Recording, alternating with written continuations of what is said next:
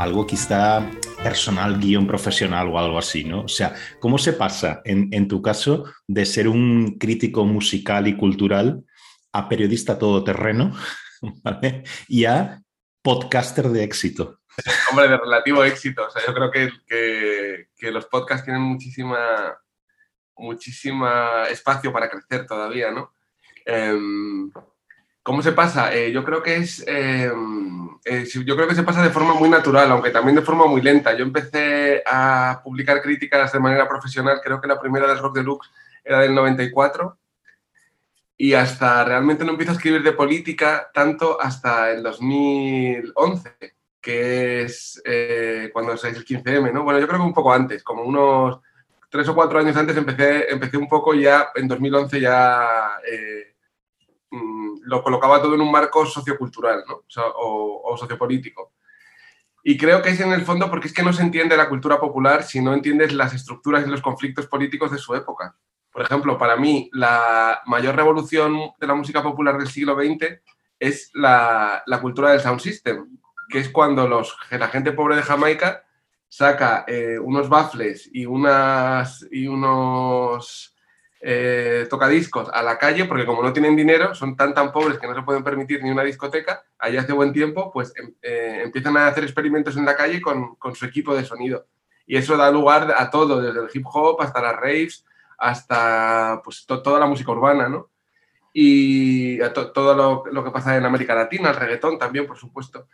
Eh, y claro, es que te vas dando cuenta a medida que lees, a medida que intentas profundizar en las cosas, que, que como no entiendas el marco sociopolítico y las turbulencias y conflictos de, la época, pues no vas a entender la música popular. Hola, hoy tenemos con nosotros a Víctor Lenore. Víctor es responsable de la sección de cultura de Voz Populi publicado artículos en El Confidencial, El País, La Razón, Rolling Stone, Playground, Minerva y La Dinamo, entre otros medios. Y ha trabajado como guionista en el programa de televisión Mapa Sonoro, ha sido comisario musical de la exposición La herencia inmaterial en el Museo de Arte Contemporáneo de Barcelona y director de la colección de libros Carabe sobre música popular española. Víctor ha participado en el libro La cultura de la transición, crítica a 35 años de cultura española, y es autor de Indies, Hipsters y Gafapastas, crónica de una dominación cultural, y Espectros de la movida, ¿por qué odiar los años 80? Conversamos sobre dogmas ideológicos en la cultura española, la influencia social en la era de los podcasts y YouTube, cómo enfocar una entrevista con invitados que no comparten tu posición política, si el Estado, es decir, nosotros y nuestros recursos, mm, debe subvencionar ciertos productos culturales o bien oportunidades de creación cultural, si el centro derecha español se ha vuelto populista o no, si la izquierda odia a los obreros y no sabe qué hacer electoralmente con ellos, eh, sobre qué es ser culturalmente moderno, sobre la movida y sobre muchas otras cosas. Y mis peticiones de rigor de cada semana, que ya las conocéis, antes de seguir la conversación con Víctor Lenore. Si todo esto os gusta, suscribíos, comentar los programas en redes, dad a conocer el podcast, ya sabéis. Mm.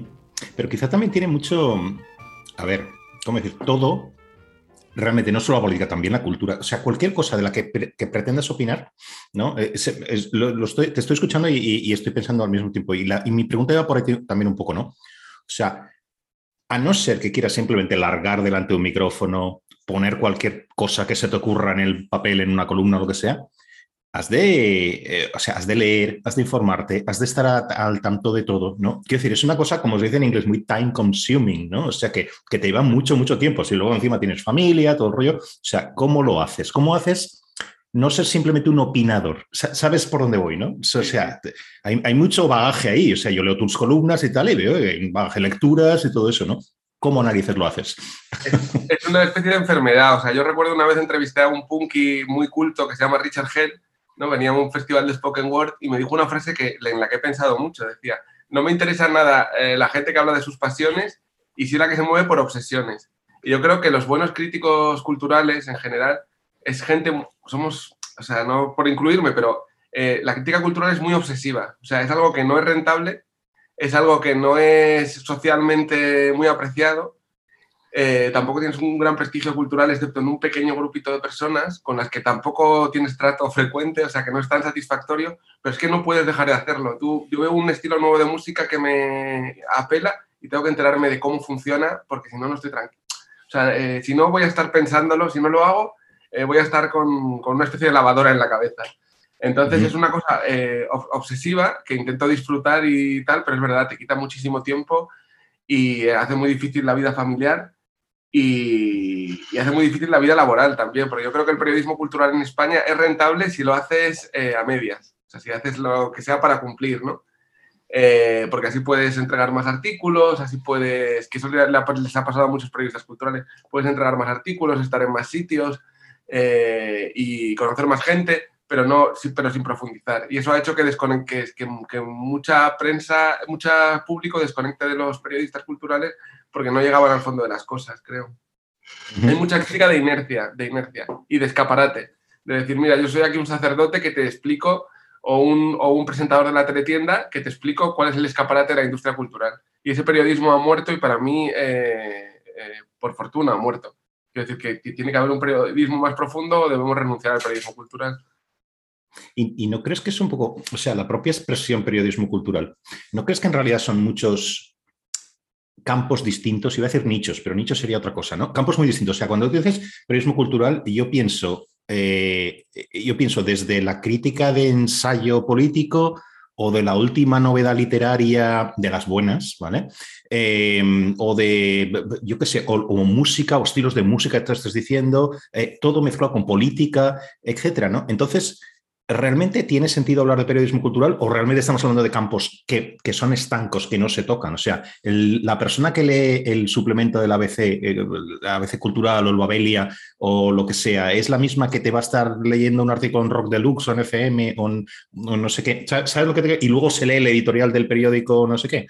¿Sabes, no? Sí, perfectamente. Eh, es un problema este que me ha preocupado siempre. Recuerdo cuando, cuando cuando pasó el 15M, hice un artículo eh, preguntando a personas que me parecían interesantes eh, cómo debía cambiar la cultura, ¿no? Porque el 15M proponía una serie de cambios, eh, digamos, en los bancos, en el sector inmobiliario, en un montón de sitios, pero en la cultura no había ningún cambio. Entonces pregunté a una serie de personas, la, para mí la respuesta más interesante fue de la escritora Belén Gopegui, que me dijo, mira, las secciones de cultura para mí, si yo tuviera un periódico, la eliminaría. Lo primero que haría es eliminar la sección de cultura. Y cada vez que en alguna de las otras secciones hubiera algo interesante cultural que contar, metería ahí una pieza de esto, ¿no? Por ejemplo, eh, la sección de economía se cae Lehman Brothers, pues qué ensayos de filósofos, de antropólogos, de sociólogos son interesantes para comprender la caída de Lehman Brothers.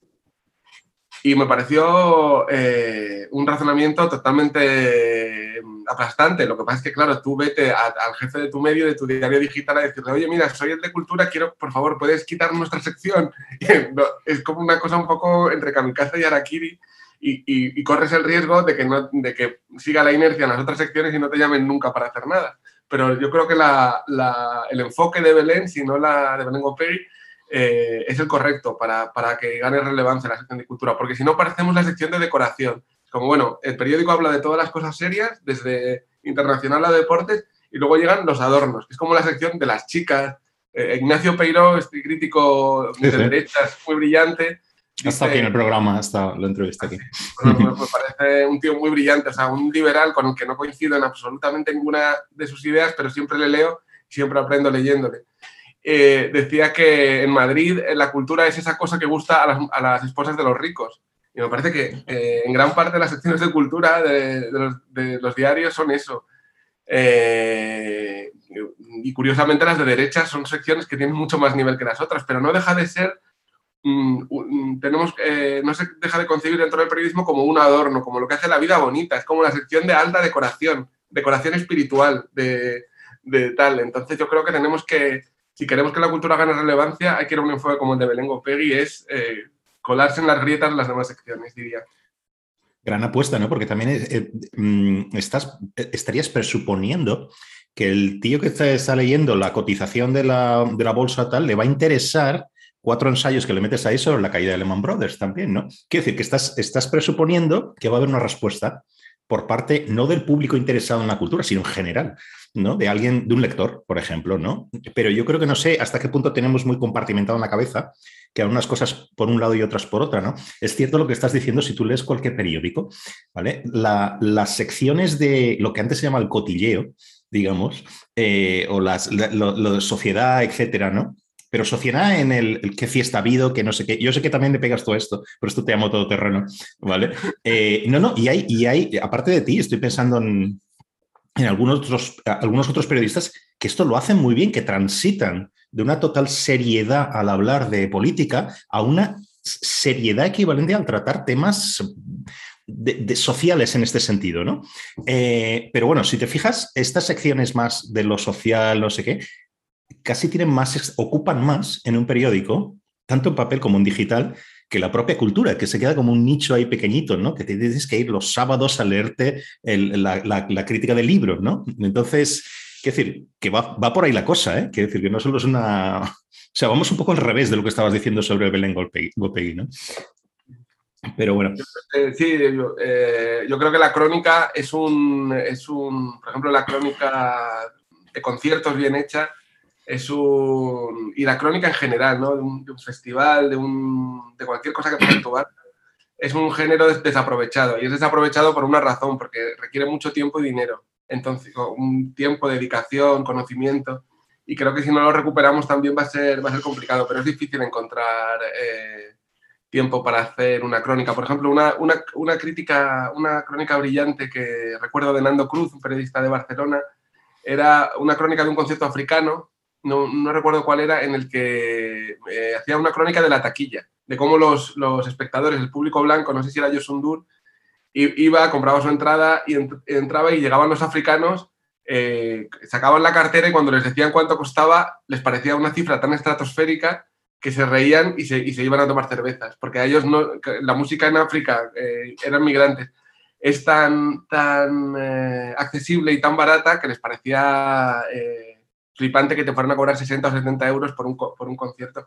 Y yo, por ejemplo, en, en, Madrid, en los veranos de la villa, hay veces que, que, he visto cómo los blancos estamos dentro bailando, por ejemplo, con Yosundur o escuchando a Yosundur y se, se agrupan los, eh, los africanos en la puerta a ver qué pueden pillar. Y están ahí, y, sería una gran crónica realmente pasarte medio concierto con los blancos dentro, viendo cómo lo viven, y medio concierto con los migrantes fuera, viendo sus estrategias, sus conversaciones, de, cómo pillar algo de esa música que no se pueden permitir, ¿no? O sea, cuando lo normativo es totalmente hacer la crónica como si fueras un profesor que va a poner nota al artista, realmente tenemos que incluir más eh, todo lo que hay alrededor, toda la vida que hay alrededor de un concierto, diría.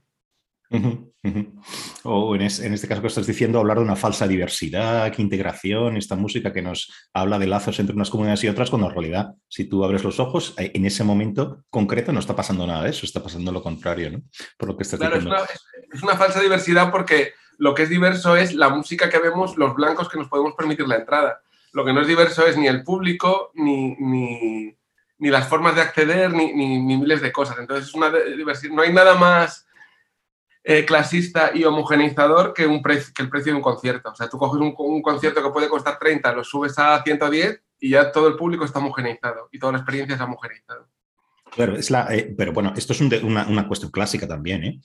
¿eh? Tú vas a un estreno de una ópera en cualquier lado yo recuerdo ir a, no sé, al Teatro Real en Madrid, ¿no? Cuando estaba ahí. Y aquello es la, definición de clasismo, o sea, la definición gráfica de clasismo total. Quiere decir que no hay cosa más homogénea, pero no homogénea étnicamente, que ya va de suave, ¿no? La cosa, sino de clase, de todo, ¿no? Quiere decir que tienes casi el estereotipo, ¿no? O sea, el precio determina, desde luego.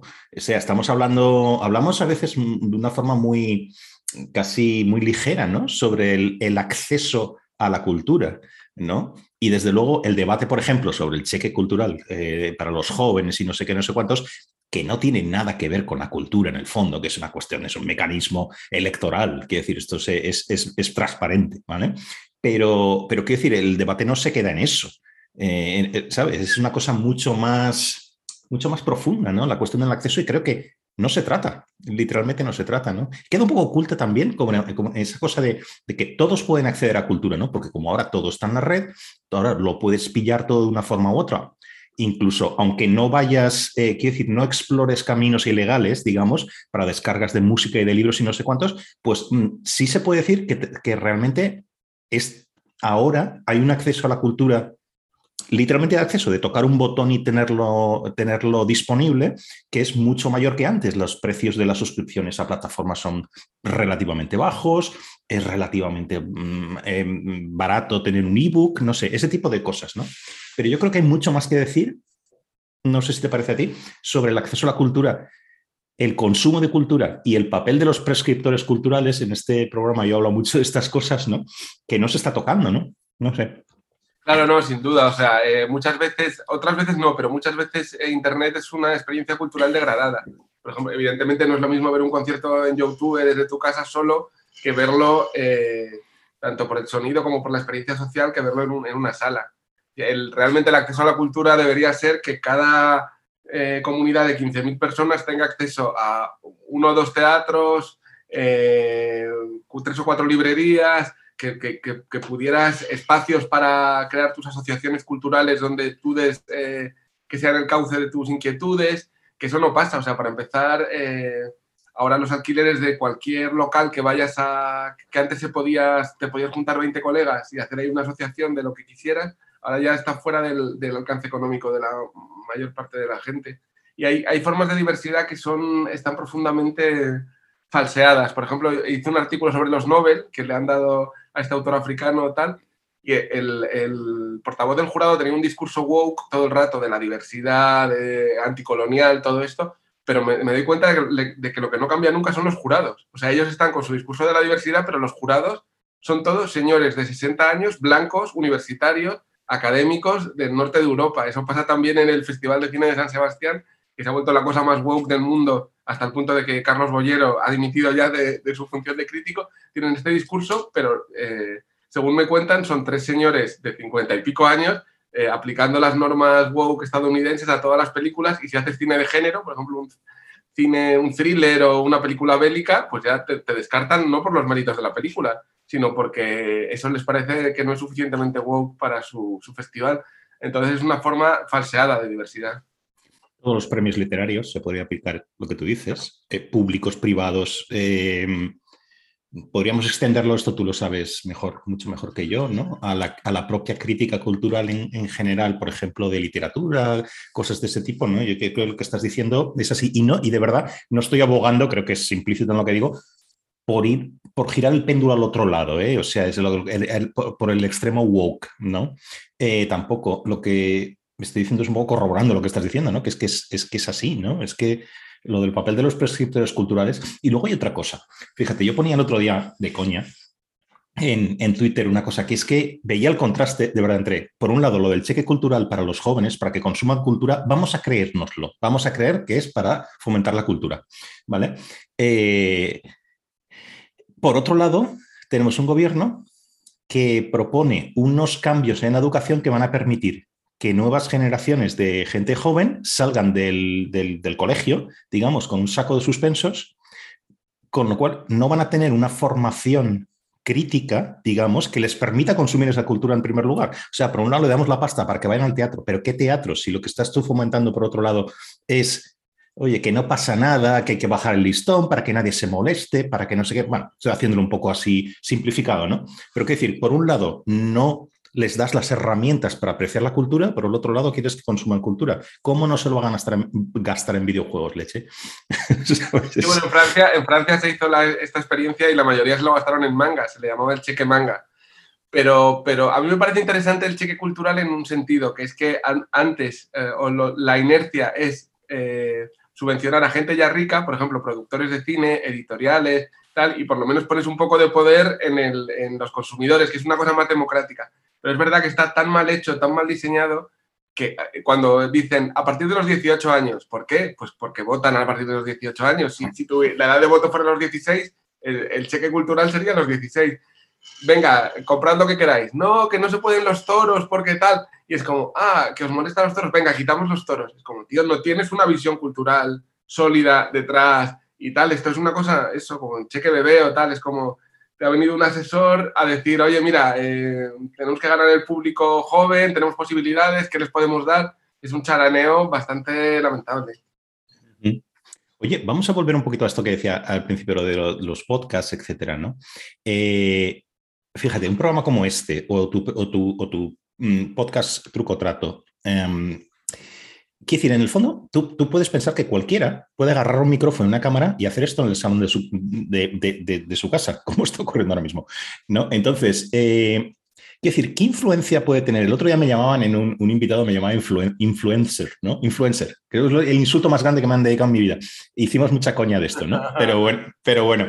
Eh, no, pero sobre todo porque pensaba, narices, yo no tengo ni, influencia en la gente más cercana ni en mí mismo, que cada día hago una cosa distinta, totalmente incoherente, ¿no? Que influencer, que, ni, que nada, ¿no?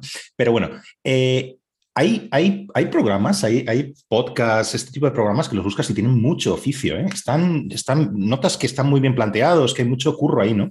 Eh, y, muchos de ellos tienen muy pocos espectadores, muy pocos oyentes, etc. Hay otros, hay otras personas que tienen cientos de miles. Eh, no estoy hablando de Estados Unidos y tal, estamos hablando, digamos, España, etcétera, el mundo, el mundo, el mundo hispano, ¿no? Y, en muchos de esos casos, con todos estos seguidores y tal, y esa, en principio, capacidad de influencia, muchas veces solo hay humo, ¿no? Es decir, son opiniones, no hay ningún curro ahí. Mira, lo contrario de lo que, de lo que te estaba planteando antes, ¿no? Eso de que, que, lleva tiempo leer, le va tiempo estar informado, le da tiempo contrastar tus opiniones, eh, mirar los hechos, ¿no? Y sin embargo, en estos casos parece que cualquiera de estas personas que tiene cientos de miles de seguidores podría decir cualquier cosa y aquello va a ser seguido o va a tener un impacto, en principio, eh, mucho mayor del que puede tener la editorial de un periódico consagrado, de un periódico de la prensa convencional o, cualquier cosa de estas, ¿no? Entonces, yo me planteo ahí o me pregunto, ¿no? ¿Cuál es la influencia de los podcasts? ¿Tú crees, no? Y luego, una pregunta relacionada sería la otra cara de la moneda, ¿no? ¿Cómo medimos la influencia social en el sentido de la opinión, la opinión política, la opinión cultural en la era de, de los podcasts? ¿Cambia algo o estamos en, el mismo, en la misma escena? Yo creo que es complicado porque es, eh, creo que es complicado porque es multifactorial. O sea, por ejemplo, eh, ejemplos de influencia que haya tenido mi podcast. Eh, por ejemplo, entrevisto a Guillermo Fernández, que para mí es el mejor analista de la derecha radical ahora mismo. Es un chaval de 30 y algo años que es sociólogo y politólogo y me encantan sus análisis porque no son análisis morales, son análisis eh, políticos y te ayudan a entender eh, las evoluciones y tal. Y si le salen una o dos charlas pagadas porque hay gente muy especializada que ha escuchado mi podcast, me parece influyente porque a él le, he puesto en contacto con un par de foros eh, en los que su mensaje puede volver a resonar y, dejar de y alejarnos de un, de un, enfoque que me parece muy nocivo, que son los, la gente que analiza la extrema derecha para decir cualquiera que no diga todo el rato fascismo está siendo un cómplice de todo esto que me parece volver a la, caja, a la caja de brujas de McCarthy en versión 2021. ¿no? Esa es una forma en que puede influir el podcast cuando te escucha muy poca gente. Te pueden escuchar 70 personas, pero si tres son encargadas de la programación cultural o de mesas de debate de un sitio, puede ser muy influyente. Y otra forma de influir, eh, por ejemplo, a mí me, me, pareció muy satisfactorio que después de entrevistar a Juan Manuel de Prada, un montón de gente eh, me, escribiera, eh, un montón de gente, puede ser 12 personas, pero, joder, yo pensé que este tío era un rancio, pero, joder, tiene un mogollón de sentido común, eh, es un tío muy, muy cálido y muy empático con, con la gente y me he dado cuenta escuchando tu, tu, programa. Pues a mí eso, aunque no vaya a vender más que 12 libros más por pasar por mi podcast y que los podría vender igual en, otros sitios, pero a mí me parece satisfactorio cambiar la percepción que tienen ciertas personas simplemente porque se han, se sentado a hablar contigo y confían en que tú le vas a hacer preguntas interesantes. Entonces, eh, a mí eso es lo que me, aparte del de dinero, eh, es lo que me parece satisfactorio de hacer un podcast. Poder cambiar, eh, descubrir nuevas voces a la gente y poder cambiar la percepción que tienen sobre voces que ya conocen. Fíjate qué curioso, está pensando que Eh, al final no se trata tanto de influir, fíjate, podcast, blogs, blogs era como el precursor de esto, ¿no? De, los podcasts, y luego blogs, blogs con V, eh, todo este tipo de historias parece que es como un poco la democratización de la información, el debate, etcétera, ¿no? O sea, tú puedes llegar directamente a la gente sin pasar por intermediarios, intermediarios culturales, intermediarios políticos, etcétera, ¿no? Pero no, ¿hasta qué punto no es una democratización un poco falsa, ¿no? Realmente no estamos apelando por mucho que lo creamos, a toda la gente que va a estar viendo esto, eh, que simplemente le da un botón en YouTube y ya está, y gratuitamente lo, ve, etcétera, la gente que ve tu, podcast, tu programa, etcétera, ¿no? Sino que al final yo creo que estamos, si, si, acaso hay una influencia sobre los prescriptores. Es decir, esto se parece mucho a, yo he tenido aquí al jefe de opinión del mundo, del español, de otros periódicos, etcétera, ¿no? Y me decían, cuando les preguntaba algo parecido, como, eh, sobre quién influyen los, los, periódicos hoy en día, ¿no? Si los índices de lectura son muy bajos, encima luego tienes el paywall, ¿no? Entonces, la mayoría de los, de los periódicos están bajo suscripción, etcétera, ¿no? Bueno, pues sí, seguimos influyendo, influyendo, seguimos influyendo sobre gente que decide cosas, ¿no? Entonces, esto es un poco lo mismo, ¿no? Que a lo que, a lo que aspiramos es quizá a influir sobre aquellos que influyen, ¿no? En cierta medida, la pretensión de democratización, de llegar directamente al consumidor final, al ciudadano, etcétera, se esfuma, ¿no? Claro, totalmente, sí, son eh, burbujas de poder. Eh, por ejemplo, eh, la influencia que pueden tener Cristian Campos o Jorge Bustos es que todos los jefes de informativos de las cadenas de televisión y radio leen, sus editoriales, ¿no? Y, luego les llaman como contertulios. Entonces ya llegan esa información, eh, ya llega a, millones de personas a través de la radio y de la televisión. Democratización hay poca. Para empezar, no hay democratización estructural, porque ahora cada contenido cultural, cada mensaje que lanzas, la, mayor parte del dinero es la que da Silicon Valley. Y eso es lo que contribuye a la homogeneización cultural, ¿no? Eh, Silicon Valley cada vez tiene más poder con ejemplos realmente que a mí me parecen escalofriantes. Por ejemplo, Francia intenta poner una tasa a Amazon para proteger la diversidad cultural francesa del 3% y la respuesta de Jeff Bezos es grabar con un 3% todos los productos que pasen por Amazon que tengan un origen francés. Entonces, ya este, estamos en un, en un sitio en el que ni siquiera los estados pueden garantizarte una protección o una dirección democrática del, del, flujo cultural, digamos. Entonces, a mí eso me parece, me parece muy, muy preocupante. Y sí, tiene muchas, eh, tiene limitaciones en el sentido de, que sí, que solo puedes influir en ciertos centros de poder y también está la estructural, esta de Silicon Valley, que a mí me preocupa mucho, la verdad. Y me preocupa, por otra cosa también, que es que la única resistencia eficaz ha sido la de China, que ha creado sus propias estructuras de Internet y claro, no es buena noticia que la único que funcione sea un país muy autoritario eh, plantándole cara a Silicon Valley tendríamos que encontrar algún tipo de respuesta democrática a, eh, la acumulación obscena de poder de Silicon Valley. Que es casi estructural, ¿no? Quiero decir, es un tema que podremos estar aquí otra vez como tres horas hablando de esto, ¿no? Porque tiene también, como tú decías antes, ¿qué expresión utilizabas? ¿Multifacético o multifactorial o, algo así? Multifactorial, sí. Eso es lo, más, lo más complicado de explicar siempre son los conflictos que tienen muchos factores porque es muy difícil saber cuál es más influyente y cómo influye cada uno. Claro. claro, pero ahí, eh, fíjate, ahí estás tocando una cosa muy interesante. Yo siempre pienso que los problemas complejos tienen, tienen causas complejas y soluciones igualmente complejas. Es decir, si tú, un problemas complejos que tienen muchos factores, muchas variables, etcétera, eh, pudiéramos ser capaces de, de, dar con una solución muy sencilla, digamos, hasta qué punto eh, ¿Hasta qué punto eso no es, es que eso está en la base del populismo, que tú también has escrito también mucho, ¿no? Quiero decir, los problemas complejos siempre son difíciles de resolver, punto, siempre lo van a ser, ¿no? Entonces, la cuestión es explicar todas estas eh, variables, todos estos factores, ¿no? Eh, hacerlo lo mejor posible, no el reducir todo a archivos expiatorios, historias así, ¿no? Porque entonces, quiero decir, sí, de esto mismo, este tema que estamos hablando ahora mismo, la cuestión del poder, como tú llamas, poder de Silicon Valley, ¿no? O de las multinacionales culturales, etcétera, etcétera, si ahora dijéramos, se trata de hacer A, ya está, punto, ¿no? Es decir, seguramente esto sería demagógico, cualquiera que fuera la propuesta, ¿no? Entonces, son temas complejos, ¿no? Tienes que conjugar libertad, tienes que conjugar las estructuras de lo que hay, que no, estamos en un mundo de fronteras ya, esto es un mundo abierto que a mí me parece muy bien, porque accedes a muchas cosas que antes no podías acceder, ¿no? Pero eso también conlleva problemas, problemas de este tipo, ¿no? Oye, pero una cosa te quería decir, sobre, volviendo un poquito al mundo de la, de la cultura española. A ver, tú me dirás si esto es simplificar o no, pero da la impresión, uno ve, por ejemplo, los Goya, ¿no? Cosa que yo no suelo hacer, pero, en fin, lo digo como ejemplo típico y muy manido quizá, ¿no? Y aquello parece que todo es, por la expresión antigua está, todo es muy rojo, todo es muy de izquierdas, ¿no?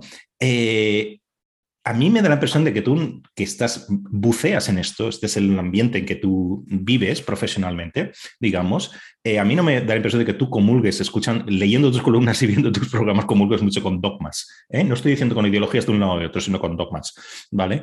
Eh, ¿Cómo reciben los músicos, los artistas, etcétera, tus opiniones? ¿Tú eres un reaccionario peligroso para ellos o, cómo lo ven? No, ¿Cómo, lo ves tú? Hay, artistas que les, les duele un poco en el ego, pero en general, si eres un poco inteligente, sabes que cualquier, eh, cualquier texto que te preste atención es bueno para ti, ¿no? Por ejemplo, yo me he metido mucho con los planetas. es posible que a J le duela, que haya alguien que él que considera o consideraba cool le cuestione, pero luego me encuentro con su manager y me dice, Víctor, cada vez que das un palo a los planetas en un artículo, suben las visitas en Spotify. Te tenemos que invitar unas cervezas una vez. A poco que seas un poco inteligente, sabes que te conviene cualquier cosa que, un crítico cultural eh, conocido en tu sector eh, diga de ti, aunque sea malo, porque el público va a ir ahora a Spotify y, va a decir a ver si tiene razón o no, ¿no?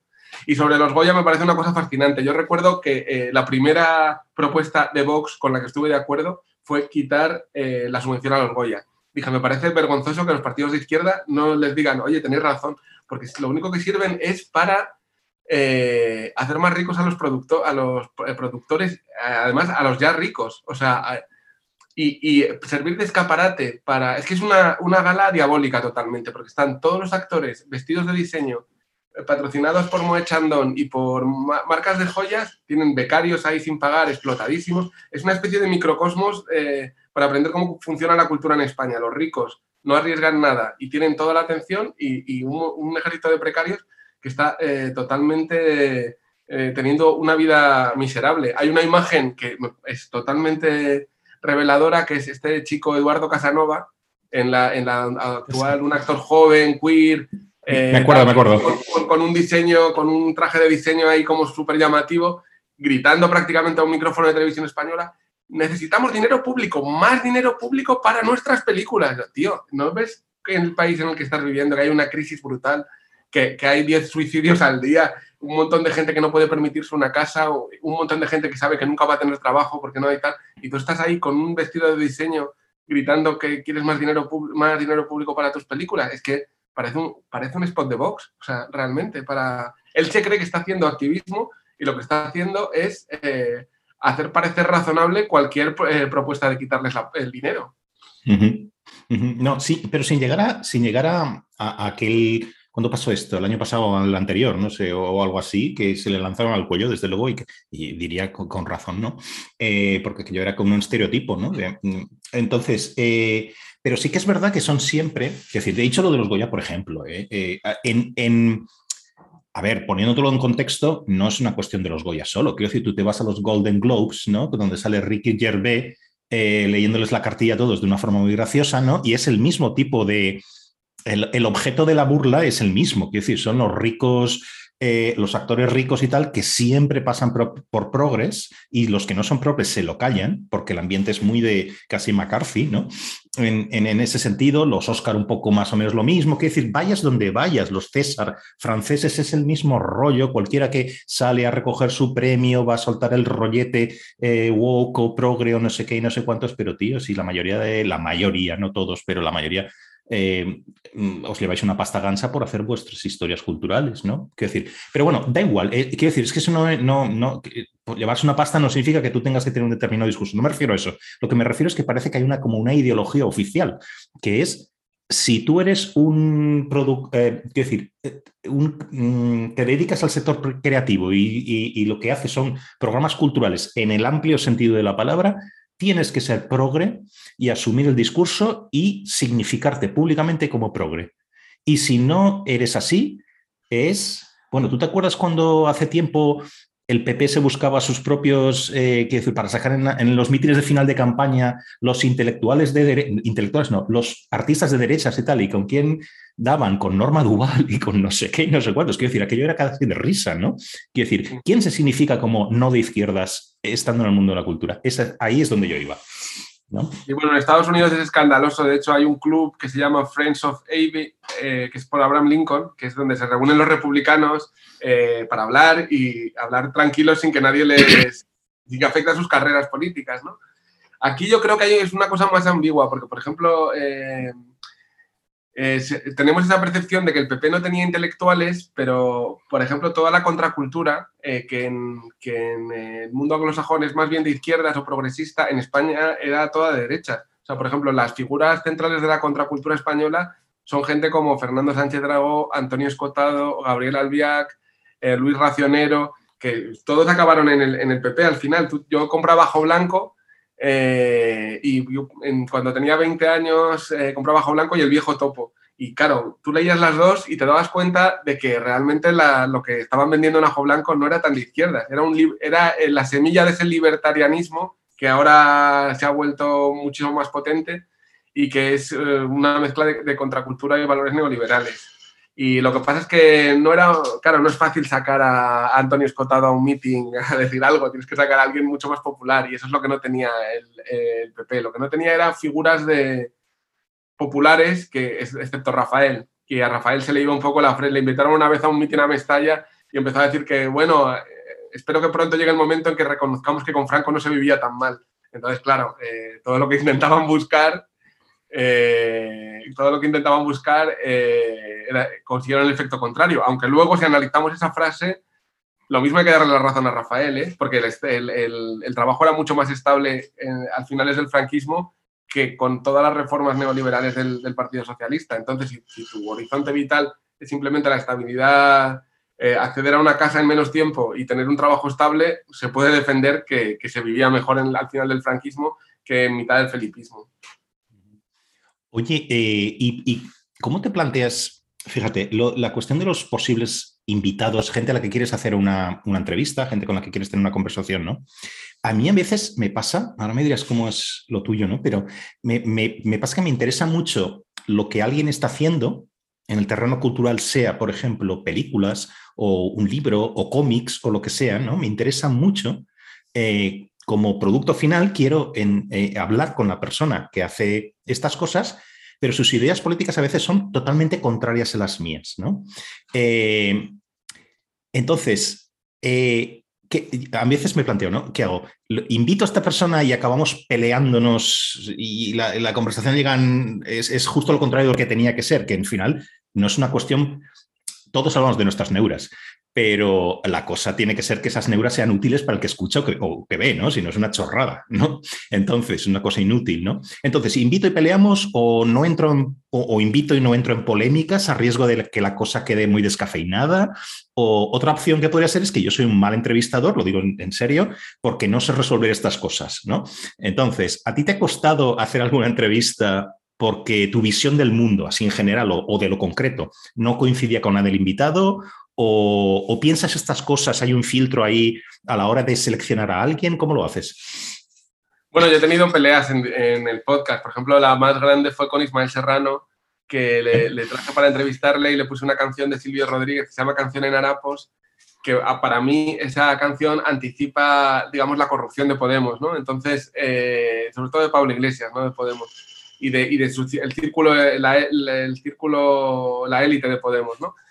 Entonces, claro, él es amigo de Pablo Iglesias y entonces tuvimos una conversación ahí de un tono, aunque yo siempre intento mantener la cordialidad porque es como invitar a alguien a tu casa, pero ahí hubo mucha, mucha, mucha tensión. A mí me gusta eso, por ejemplo, me gustaría traer, aunque no va a querer, me gustaría traer a Nega de los Chicos del Maíz, que es una persona con quien tuve una relación muy cordial y ahora eh, luego eh, pasamos una época de pelear en Twitter y luego ya me bloqueó de todas las redes pero me parece interesante cuando, cuando, porque yo le respeto mucho, le respeto mucho como rapero, le respeto mucho como persona, soy muy fan de muchas cosas que ha hecho, desde discos hasta biografías suyas, porque él fue, él trabajaba en la obra y creo que en España hay muy pocas historias de vida de gente de abajo, de gente obreros, eh, clases populares y la suya, eh, él cuando habla de su vida de adolescencia y tal, me parece fascinante y muy bien contada. Y creo, creo que es muy culturalmente muy importante mantener la cordialidad entre posiciones distintas, que la cultura debe ser un espacio de cordialidad para, para yo que sé, para intentar comprender que solo nos peleemos, eh, que solo llegamos a las manos o a la guerra o al enfrentamiento político si es totalmente imprescindible. Y ese espacio de cordialidad nos debería servir para, para averiguar cuándo es totalmente imprescindible el enfrentamiento y cuándo es evitable. Antes hablabas de, has comentado lo del caso este Casanova, ¿no? Que, era casi el estereotipo, ¿no? De, una industria que en mitad de la industria cultural, que dados los enormes problemas muy serios que hay en España, por ejemplo, eh, de desempleo y de, y, de, desigualdad económica, si quieres, un montón de problemas, ¿no? Eh, bueno, pues una industria relativamente rica que esté pidiendo eh, pasta, pasta de todos, o sea, la subvención no sale del cielo, sino que sale de los impuestos y has de pensar si lo dedicas a educación o a sanidad o, a subvencionar películas, ¿no? Bueno, eh, y estoy pensando, productos como este, como lo que estamos haciendo ahora, realmente Mm, son realmente, relativamente muy baratos de hacer, ¿no? Quiero decir que independientemente de la influencia que tengas o no tengas o lo que sea, son relativamente baratos. Pero claro, esto es una cosa muy concreta, ¿no? Es decir, agarras un micro y una cámara y, tal, ¿no? Eh, ¿Qué pasa con aquellas cosas que son... es decir, en ese sentido no habría lugar a subvencionar absolutamente nada, ¿no? a tener a, hacer una reclamación sobre el dinero de todos, por decirlo así, o los recursos de todos, ¿no? Bien. Eh, pero ¿qué pasa con cosas que son más caras, ¿no?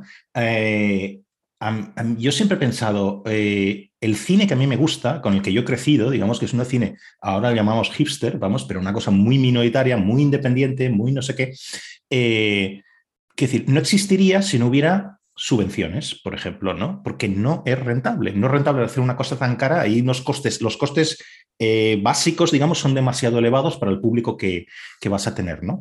Eh, esto entronca, por ejemplo, con lo que tú estabas diciendo antes de la protección de la industria cultural francesa. En el fondo, no es tanto protegerte de cosas em, exteriores o de los blockbusters de Hollywood ni nada, sino realmente proteger ciertos productos. Ya está, ¿no?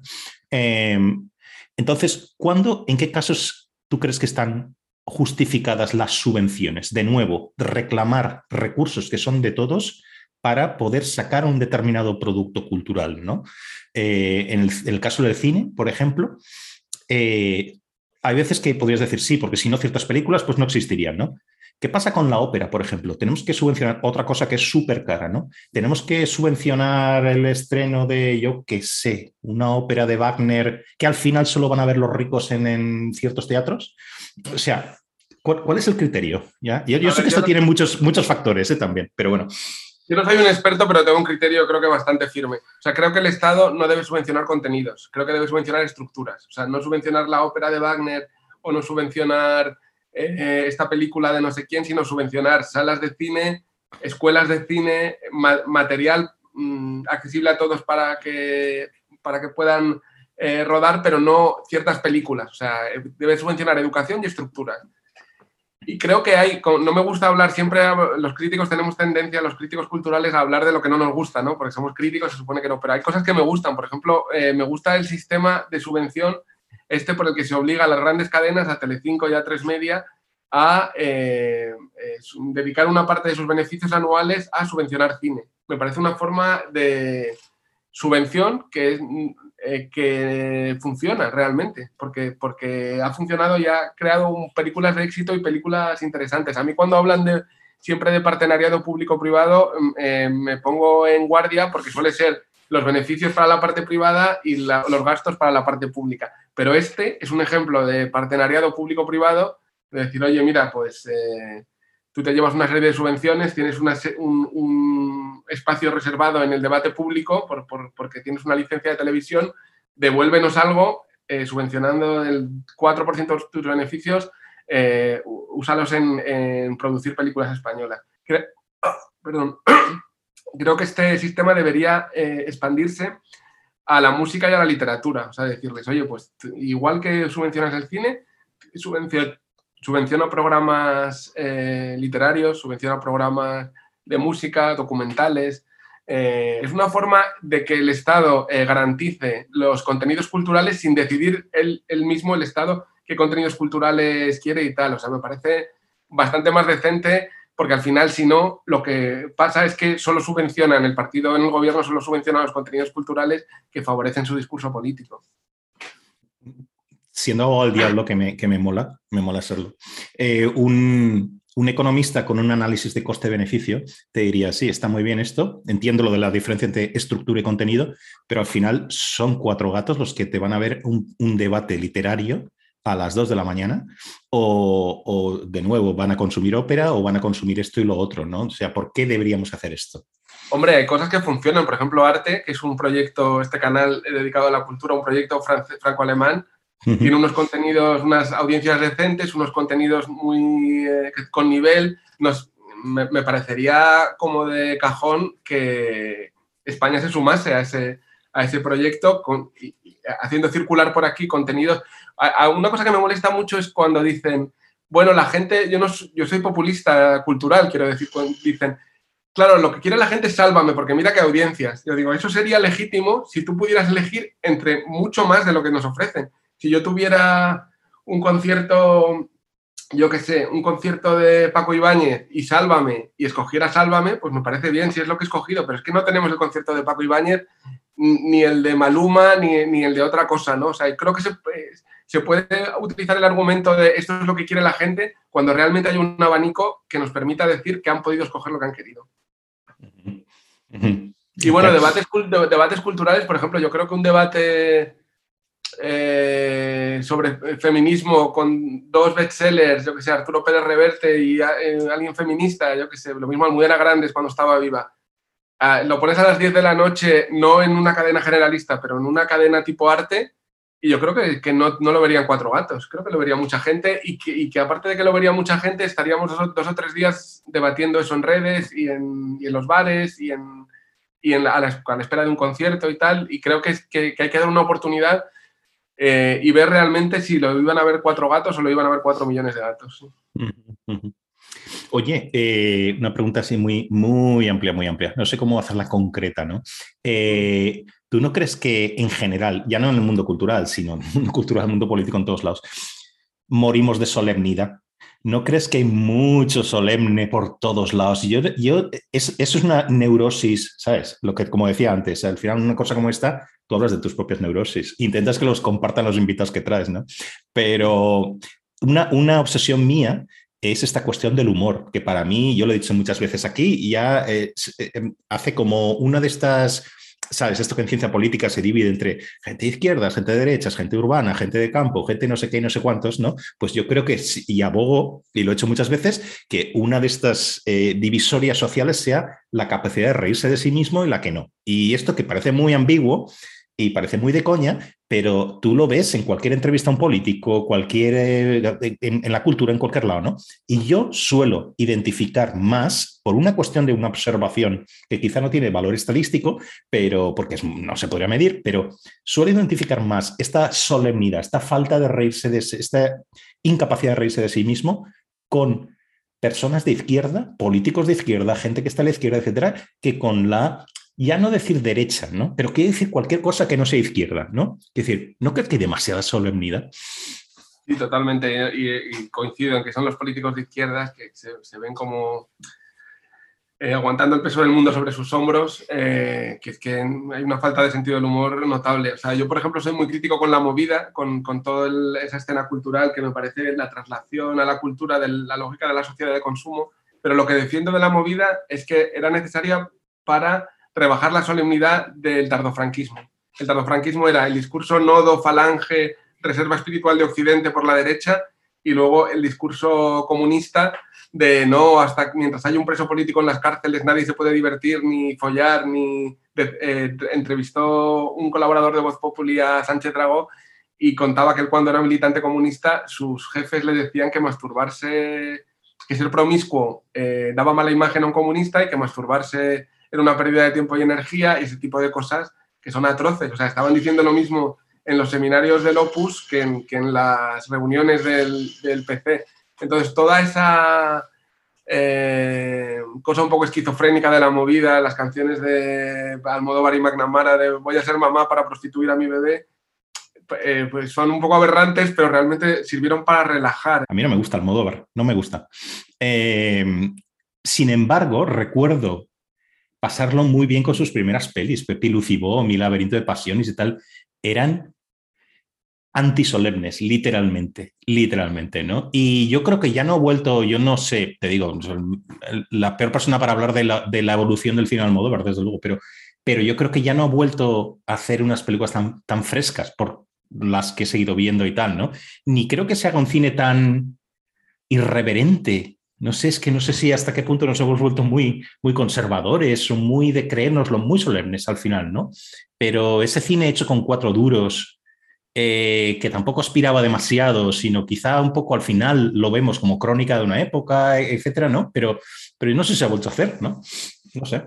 Eso yo creo que es un conflicto típico de la modernidad y de la, de la cultura moderna. Por ejemplo, yo cuando eh, yo llegué, eh, me incorporé a escuchar música en una época muy solemne, ¿no? De Joy Division, de Nirvana, incluso Radio Futura, que son un grupo muy bueno, pero muy solemne. Y claro, cuando llegó el moderneo este de Barcelona de los 2000, el electropop y todo esto, canciones de sexo descerebradas y tal, pues claro, te atrae, porque es que no podemos aguantar, ningún ser humano puede aguantar ciertos niveles de solemnidad eh, durante periodos largos de tiempo. Necesitamos una mezcla de los dos. Y ese rollo frivolón siempre va a tener su momento. Un tema que, que, yo he tratado mucho aquí y que creo que sale casi todas las semanas, ¿no? Que es la cuestión de la cancelación, ¿no? ¿Sabes? La cultura de la cancelación, las palabras eh, causan daño, ciertas ideas es mejor que no, que no, que el público no eh, esté expuesto a ellas y tal, con lo cual no entramos en lo que sería la postura liberal clásica de argumentar del mercado de las ideas, etcétera, sino que lo que hacemos es cortar de raíz la posibilidad de que ciertos mensajes se escuchen, ¿no? Al final sería eso la cancelación, ¿no? Eh, y en estos tiempos, esa cancelación, que es la cancelación que parece que es una cosa nueva, ¿vale? Pero la cancelación ha existido siempre. ¿Vale? Eh, digamos que, y antes, pero bueno, en tiempos no tan lejanos era una cosa que asociamos más a, los conservadores, ¿no? Pero que ahora, estadísticamente incluso, podemos, eh, que esto se mide, este tipo de cosas, por lo menos en Estados Unidos y en otros países, esto se asocia más a la izquierda, a la izquierda woke, ¿no?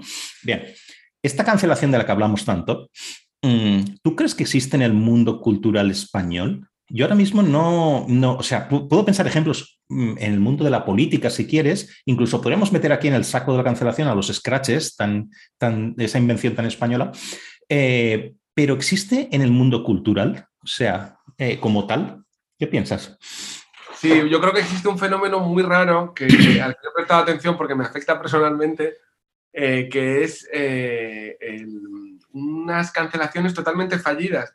Por ejemplo, a mí una vez me intentó cancelar Barbija Puta por unos comentarios que, sacados de contexto, eran totalmente machistas, que muchas veces es lo que, lo que hacen, pero claro, eh, son cancelaciones que duran seis minutos, porque Barbija Puta se levantaba y empezaba a cancelar Peña y, cuando llegaba, aunque fueras una militante feminista, cuando llegaba la cancelación de las 9 de la noche ya no te acordabas a quién había cancelado a las 11 de la mañana. Eso pasa con Antonio Maestre también. A mí me he intentado cancelar 50 veces, pero no hay una sola cancelación que hayan conseguido ni Barbie Japuta ni Antonio Maestre. Están todo el rato intentando cancelar a gente sin, sin conseguirlo. Entonces, es como yo creo que la, eh, gente que atiende a estos personajes eh, acaba en un rollo de insatisfactorio pero adictivo de a ver si esta vez si ya lo cancelamos o a ver hasta dónde se pone nervioso o a ver, yo creo que lo mejor es no ponerte nunca nervioso, utilizar el sentido del humor como hablábamos antes y, pasar totalmente. Si tienes que disculparte por algo, te disculpas, aunque no es buena idea disculparse, porque cuando tú te disculpas, intentas ser razonable y te disculpas por una parte o porque te parece que están salido de contexto, nunca tienen suficientes. Como, entonces, ah, ya ha mostrado la debilidad, hay que ir al cuello totalmente. Pero es que es un, es un mecanismo cultural totalmente absurdo porque eh, ¿A quién se ha cancelado en España? Ha habido 50.000 intentos de cancelaciones. En España, de hecho, no se ha hecho ni un MeToo todavía. Y, a mí me llegó un rumor de que intentaban cancelar a un, a un columnista de izquierda, que es un chaval bastante pobre. Y yo dije, joder, sería muy típico de España que el primer MeToo, cuando en Estados Unidos cancelan a gente muy poderosa como Weinstein se llama, ¿no? El productor de cine, que aquí se hiciera otra versión, que fuera un montón de gente rica del mundo de la cultura y con poder y con seguidores en Twitter intentando cancelar a una persona pobre, que ya la mezquindad del wokismo totalmente. Entonces, yo creo que, es, una cultura totalmente estéril, insatisfactoria y, que lo único que nos lleva es a perder tiempo. Bueno, eh, no sería tan raro esto de cancelar, al final la cancelación, porque los nombres que suenan como Mm, que, escuchamos todos como personas canceladas, digamos, son los de relumbrón. Estás diciendo Weinstein, eh, bueno, podemos hablar también de Woody Allen por otras razones, pero que le ha tocado de, en el fondo, el, el contexto es el de Me Too, etcétera, ¿no? Que decir, si no, lo de, lo de Woody Allen hubiera pasado como, como lo que es un caso de sobreseimiento de unos supuestos abusos, etcétera, ¿no? Bien, eh, pero en los tiempos que hay, pues bueno, cancelado Woody Allen, ¿no? Con, mm, eh, y bueno, muchos, muchísimos otros, ¿no? Pero al final, sobre lo que recae es sobre los que no tienen recursos. Quiero decir, tú intentas cancelar a David Chappelle, Chappelle ¿vale? No se está saltando de lo de la cuestión, los, los especiales que ha hecho para Netflix y tal, ah, donde, se, donde se mete con cualquier cosa que, que se, supone que se mete con los trans, pero no, los trans, no, tú ves los especiales de Dave Chappelle y conoces un poco la trayectoria de este humorista y es que no deja titre con cabeza, digamos, ¿no? O sea, no solo, no solo es esto. Pero bueno, Dave Chappelle se ríe de esto, porque Dave Chappelle se lleva una millonada de pasta de Netflix eh, otra persona que se ríe también es J.K. Rowling, ¿no? la de Harry Potter, que también con su rollo que le han acusado de, feminista que odia a las trans, etcétera. Bueno, pues con, la pasta que tiene, la editorial no la va a cancelar, no va a dejar de publicar sus libros porque es muy rentable para esa editorial, ¿no? Es decir, al final, ¿sobre qué recae?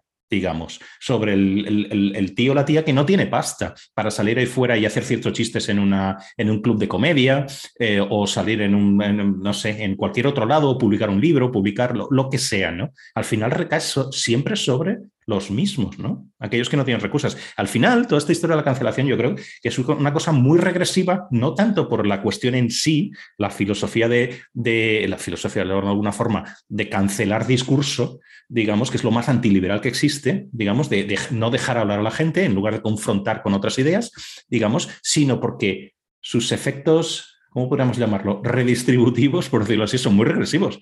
O sea, recae sobre los que menos recursos tienen. Sí, totalmente. A mí, por ejemplo, Maestre me intentó cancelar porque salí, yo salía en unas imágenes de la, una especie de acto de graduación del ISEP, que es un, un máster de liderazgo que, que financia Marion Marechal, la sobrina de Le Pen. Conozco pues un amigo mío, eh, por cierto, católico de base y marxista, eh, solicitó este, hacer este máster de liderazgo cuando le dijeron el precio, porque era la primera promoción, dijo, no, es que no lo puedo pagar. Y le pagaron la, una beca casi íntegra, ¿no? Entonces el, chico lo, aprobó brillantemente y me invitó. ¿Cómo no voy a ir? O sea, si es que es, un, eh, como un grado académico y, mi amigo lo ha superado y voy a ir, voy a escuchar y aprender y a eh, entrar en un ambiente que no es el mío, eh, pero tal. Él, me, intentó cancelar y es que nadie me me ha, me ha dicho siquiera oye, pues vamos a tener que considerar esta colaboración porque tal, es que no tiene ningún, ningún prestigio para hacer eso. Y estaba hablando con el jefe de estudios del máster en este acto y decía, cada vez que un maestre o que alguien de este estilo monta un lío o alguien, un eh, periodista progre del confidencial, como les ha pasado, se pone a decir pestes de nuestro máster de liderazgo, tenemos siete llamadas de gente interesándose por las condiciones para apuntarse. Lo que están haciendo es hacerles una publicidad diciendo, ah, pues si a Antonio Maestre esto le parece infecto, voy a ver, eh, voy a informarme para ver, porque a mí me puede interesar pagar los 20.000 euros de matrícula. ¿Sabes? Es que es una cosa que no se dan cuenta de lo contraproducentes porque están metidos en su burbujita donde la gente le dice gracias por defender la civilización occidental de la derecha radical eh, emergente y tal y no sé qué. Y se piensan que son... Yo creo que hay un, rollo de adicción personal, adicción a que la gente te diga gracias por defender a Occidente del mal. No hemos hablado no hemos hablado de política concreta del. O sea, estamos todo el rato hablando de política, pero no hemos hablado también de otro aspecto, como te decía, que tú eres todo terreno y a mí me gustaría hablar de cosas, par de cosas muy, muy concretas. Luego volveremos a la política, porque para, si quieres, para acabar, porque, eh, perdona, a la cultura, eh, porque un par de cosas que, se habían quedado por ahí eh, que también me interesan, ¿no? Pero tú escribías hace, hace poco un artículo en una columna, Voz Pública, que se llama Zemmour por el, candidato este de la extrema derecha en Francia, eh, Pardo de Vera y el anuncio de Campo Frío, que a mí me gustó mucho. Y, básicamente ahí, bueno, hablabas de una, serie de cosas, de un, aspecto muy concreto, de un vídeo de, de, este Eric Zemmour, del, del candidato eh, de ultraderecha. Eh, ultraderecha, nunca jamás uso este tipo de expresiones, pero bueno, no sé, un poco como, tomémoslo como una cosa topográfica, ¿vale? O sea, dentro del panorama francés está, es la persona que está más a la, a la derecha, ¿no?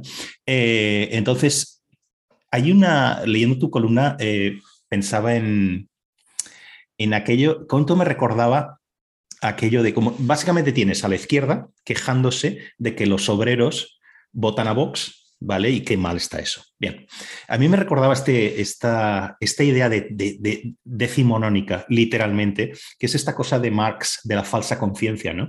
De, los, de la gente de, de los obreros, digamos, de los trabajadores que no saben realmente cuáles son sus intereses los pobres, ¿vale? Y entonces votan a los burgueses, ¿no? Está un poco la, cosa, ¿no? Eh, o, tienen, o tienen, creen que sus intereses van por el modo de vida burgués, etcétera, etcétera, ¿no? Bien, bueno, es literalmente, llevamos 150 años hablando, eh, literalmente con esta historia, ¿no?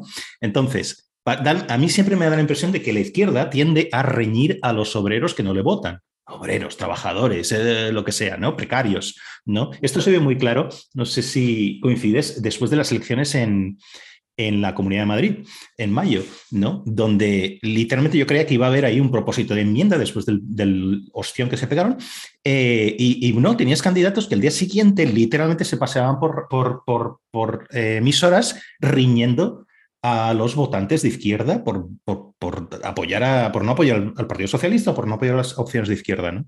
¿Tú crees que la izquierda ya no entiende a su, todo entre comillas, anterior electorado? ¿Vale? O sea, eso por un lado, hay varias preguntas aquí que em, me gustaría saber qué piensas, ¿no? Eh, no comprensión, o sea, no comprensión de realmente de por dónde es, de, de, por qué la, los votantes votan a quién votan, etcétera, ¿no? Bien, eh, metemos aquí, esta sería otra pregunta, ¿no? Las críticas de la izquierda a una persona que es, mm, se declara a sí mismo de izquierda como es Ana Iris Simón, por ejemplo, o sea, es, forma parte de la misma historia, y, luego como la izquierda no entiende lo que está pasando, ¿vale? Electoralmente, se inventa lo de rojipardos, neofalangistas, todos estos palabras, muchos de ellos no sé ni siquiera qué significan, ¿no? O sea, ¿cómo lo ves todo esto? es neorrancios, el que está de moda es neorrancios. Que van a sacar un libro metiéndose con Ana Iris y con otras personas que se llaman Eva Rancios y con, el yugo y las flechas de Falange. Bueno, yo creo que ha sido muy generoso cuando decías, se paseaban por, platos la izquierda regañando. Ya no, regañan, insultan, porque fue Monedero el que dijo, si tú ganas 800 euros y has votado a Ayuso, muy listo no eres.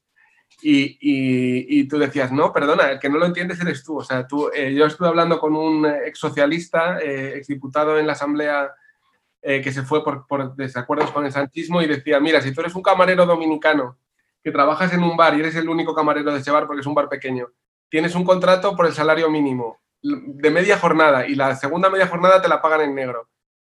¿Qué es defender tus intereses? Eh, ¿Votar a la persona que ha prometido mantener los bares abiertos el máximo tiempo posible, que es lo que te permite pagar tu habitación en un piso compartido? ¿O votar a Podemos porque te han prometido que van a emancipar a la clase obrera dentro de 75 años o de 5 o de tal que sabes que tienen muy pocas posibilidades de hacerlo. Pues joder, defender tus intereses obviamente es votar a Ayuso y rezar para que salga porque, porque eso es lo que te va a permitir pagar tu habitación en un piso compartido.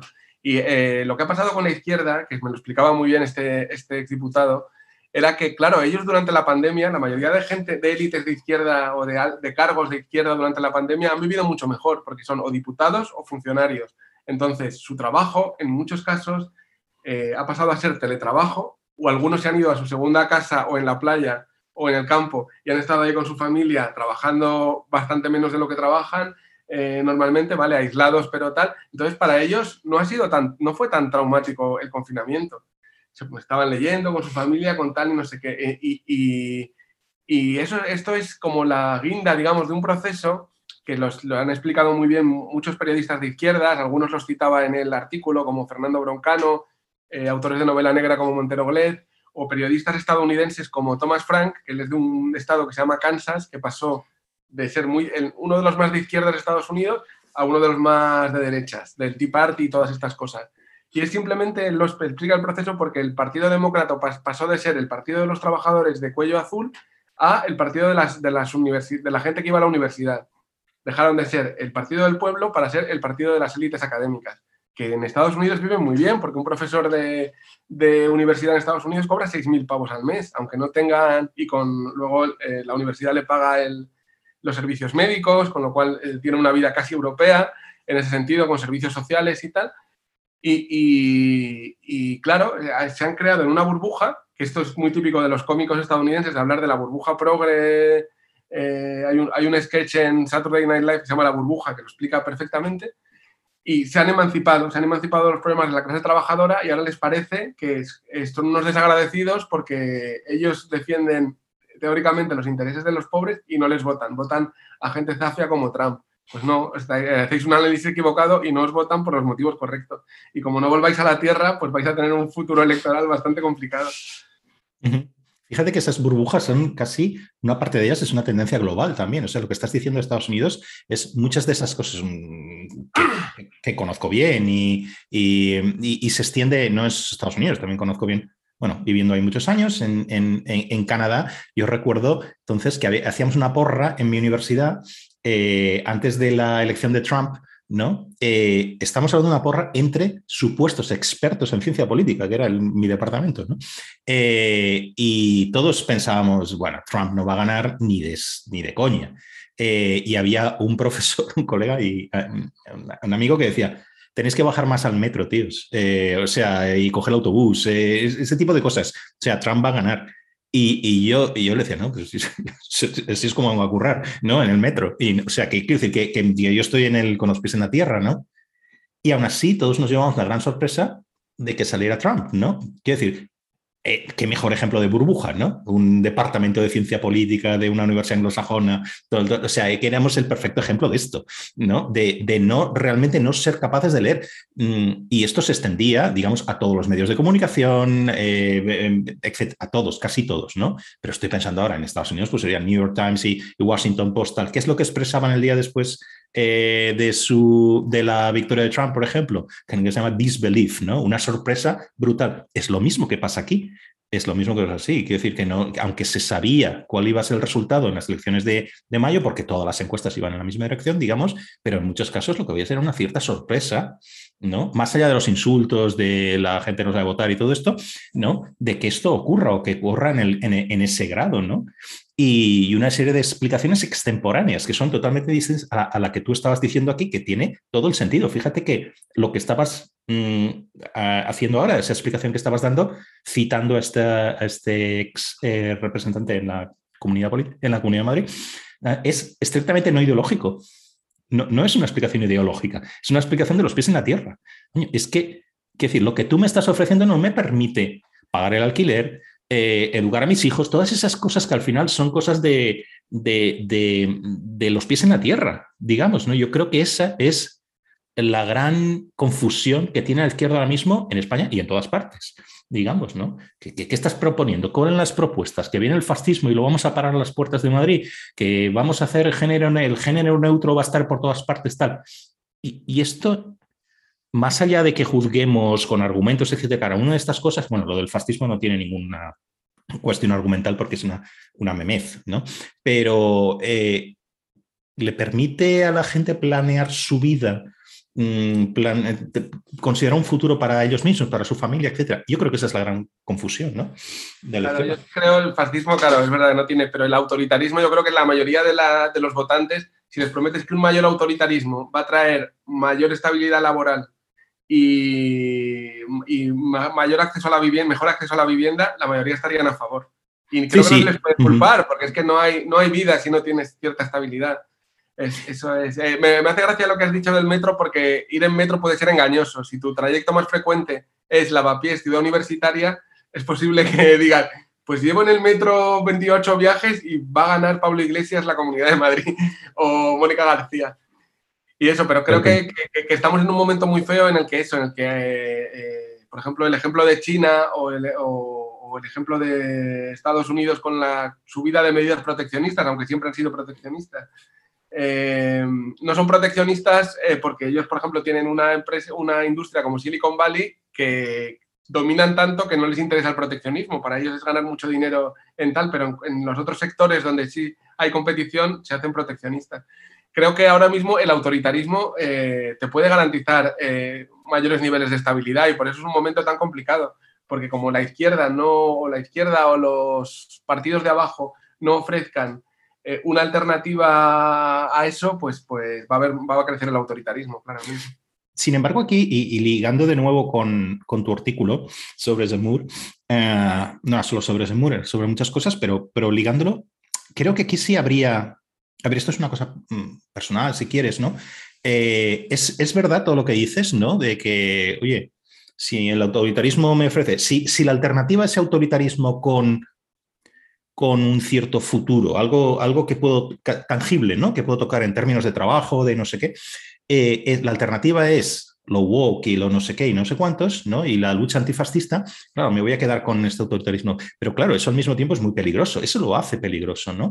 Yo creo que si uno tiene una postura liberal, es, mi caso, ¿no? Quiero decir, ahí hay un combate que dar, ¿eh? Ese anti-autoritarismo, ¿no? Pero claro, eso se puede dar de una forma argumental, no con, con memeces, ¿no? Quiero decir, decir, oiga, que el autoritarismo, primero, no es bueno, no es bueno para nada. Segundo, en la mayoría de, los casos, estas propuestas autoritaristas realmente no, no, no, traen consigo una solución factible, eso no va a resolver los problemas que tenemos, ¿no? Eh, y luego es una pendiente deslizante. Una cosa es lo que no se dice, ¿vale? Y no creo, no estoy hablando de agendas ocultas ni, ni nada, y ahora vamos a, algo concreto, ¿vale? Pero, pero sí puede haberlas en el futuro. Quiero decir, es que esto es, es puede ser peligroso, ¿no? Si uno tiene una idea de la sociedad abierta, de la sociedad diversa, digamos, etcétera, ¿no? Bien. Eh, entonces, eh, por, ir al, artículo, tú hablabas de un vídeo, yo no lo había visto, el vídeo de Semur lo, lo, puse y me lo estuve viendo y es largo, ¿eh? son 10 minutos, pero bueno, es una presentación de su candidatura, digamos. ¿no? A mí este, este hombre, el Eric Semur, este me parece una persona mucho más peligrosa en el sentido que está diciendo para la libertad, etcétera, eh, que, el, que, el, Frente Nacional. ¿eh? O sea, porque este hombre mezcla, yo que lo estado siguiendo, mezcla cosas de sentido común, ¿vale? Con eh, propuestas muy extremas, ¿no? Entonces, esta, esta combinación parece ser una combinación ganadora, ¿eh? ¿eh? y a mí me parece mucho más. Y encima, es, este hombre es, él es judío, con lo cual no se le puede acusar. Esto lo decía Le Pen padre, decía, no, si llega al final, llega a la segunda vuelta, etcétera, yo lo voy a apoyar, porque encima a mí se me podía acusar, acusar de, extremista, tal, tal, tal, no sé cuántos, tuvo paracaidista en Argelia, mezclaban asuntos muy turbios, etcétera, pero este hombre no lo puedes acusar de antisemitismo, ¿vale? El mismo es judío. Bien, eh, el vídeo es, el, es de manual populista, o sea, selecciona, hace en inglés se dice el cherry picking, ¿no? O sea, seleccionas ciertos ejemplos para que, para que casen bien con tu relato, ¿no? Bien, entonces selecciona lo malo de ahora, ¿vale? Todas esas imágenes de, de, islamistas protestando en la calle, de disturbios, de incendios, de no sé qué, no sé cuántos, todo lo de ahora no se inventa nada, ¿vale? Y lo contrapone a lo idílico de antes, la familia típica de padre y madre y niños rubios y, el orden y el no sé qué, y el gendarme dirigiendo el tráfico. Todas estas cosas es visualmente es, es, muy convincente, ¿vale? Pero todo esto, que no son mentiras, si es una extrapolación trampa. O sea, todo esto es súper tramposo, ¿no? O sea, este tipo de visión yo lo acepto en novelas de Hulebeck, ¿vale? Que me gusta mucho y es eh, acojona lo de Hulebeck, vamos. Eh, pero no lo acepto como un programa político. ¿Vale? O sea, no resiste una argumentación, ¿no? Entonces, ¿qué solución proponen populistas de derechas como Semur, ¿no? Realmente no proponen ninguna solución. Yo estaba buscando en el vídeo, a ver, dime algo, dime cómo vas a resolver todos estos problemas que planteas, ¿vale? No, no, proponen soluciones, evitan la complejidad. Lo que decíamos antes de que los problemas complejos tienen soluciones complejas y relaciones complejas también, pues eso, lo evitan. Todo es blanco-negro, todo es blanco-negro, ¿no? Y, al final apuntan a una sociedad eh, que más allá de esa, de esa cosa idílica que proponen, es una sociedad cerrada y rancia para mí. O sea, eh, cerramos las fronteras, tenemos una idea monolítica de lo que es la cultura, ya ves, como si eh, definir una cultura fuera fácil y segundo, como si fuera una cosa de estas que grabada en piedra, como se dice en inglés, ¿no? O sea, que la cultura evoluciona como todo, ¿no? Bueno, ese es el programa para mí de Vox en España, ¿no? Mira, yo no hablo mucho de Vox en este programa, pero el programa de Vox ¿Vale? Es lo mismo. Su problema no es su extremismo, que, que por lo menos no se ha visto. O sea, yo no lo veo, ese extremismo, hoy, ¿vale? No sé mañana, ¿vale? Ni que sea un partido contrario a la democracia, porque hoy no lo es. O sea, si vamos a, ejemplos de qué partidos son un peligro para la democracia, oye, yo miraría a los nacionalistas en el País Vasco y en, eh, y en, Cataluña, que estos sí han demostrado en Cataluña, oye, se levantaron contra la Constitución. Eso es un hecho, ¿vale? Eh, pero estos de momento no han. yo no hago aquí ninguna equivalencia porque yo no veo ningún ataque a la democracia hoy. ¿Vale? El problema es la falta de complejidad en las soluciones, soluciones que probablemente no van a ser, no van a servir para lo que dicen que sirve, etcétera, ¿no? Entonces, después de todo este rollo, ¿cómo lo, cómo lo ves tú esta cuestión, no? Sí, a ver, eh, totalmente de acuerdo con lo que dices de los nacionalistas. Tenemos ahora el ejemplo del, niño este de Canet. Eh, realmente ellos aspiran, el nacionalismo aspira a un Estado monolingüe catalán donde se, extermine el castellano. y, por ejemplo, a mí me hace mucha gracia que los indepes me estén llamando fascista en redes todo el rato cuando, cuando ah, Salvini no te, lo, no te, lo, tomes a pecho porque llaman fascista a media España. A todo el mundo, sí, sí, ya, ya. Pero que, que, quiero decir que hay un doble rasero porque Salvini venía a la diada con una, con una icurriña aquí, una camiseta que tiene una icurriña y aquí una bandera catalana, no sé si era la estelada o cuál, y, y, venía la diada y no les causaba ningún problema. Su problema no es que haya fascistas o no fascistas. Los fascistas que, que apoyan la independencia de Cataluña están comodísimos y los demócratas que se oponen a esa independencia como Coscubiela, este que era de Cataluña, pues son, son el enemigo, ¿no? Entonces son, son, otros criterios. Y yo creo que Vox, hay una pregunta, lo mismo soy muy ingenuo, ¿eh? Pero en, Vox y realmente en la derecha radical, mi pregunta es si existe una derecha social. Porque, por ejemplo, a mí me encantaría que existiese una derecha, eh, por ejemplo, basada en la doctrina social de la Iglesia, ¿no? que es muy inclusiva, muy preocupada por los excluidos, eh, por la gente pobre y todo eso, esa derecha a mí me gustaría, creo que, merece mucho la pena fomentarla, igual que, que, merece la pena fomentar una izquierda no nacionalista y una izquierda preocupada por los problemas de los barrios, que cada vez es menos, está menos presente y está más presente en, la, en los barrios chic, cool, burgueses, bohemios. Entonces me interesa, creo que desde el punto de vista periodístico, interesa que haya una derecha presentable y una izquierda presentable. Y por eso a mí me interesa, eh, igual voy a un, foro cultural de derechas como un foro cultural de izquierdas, porque me parece que no es lo mismo, por poner un ejemplo claro, no es lo mismo un Vox cuya referencia sea Hermann Terch, que es un neoliberal enloquecido para mí, que un Vox cuya referencia cultural sea Juan Manuel de Prada, que es un católico eh, comunitarista y, que, el típico cristiano de buen corazón. Es que son dos derechas totalmente diferentes y es posible que convivan en diferente medida dentro de Vox, de un partido como Vox, o ahora lo que ha pasado con Cemur, muy gracioso, que lo último que ha hecho es acusar a Marine Le Pen de izquierdista, porque realmente varias medidas del Frente Nacional son muy protectoras con el trabajador eh, nacional francés, ¿no?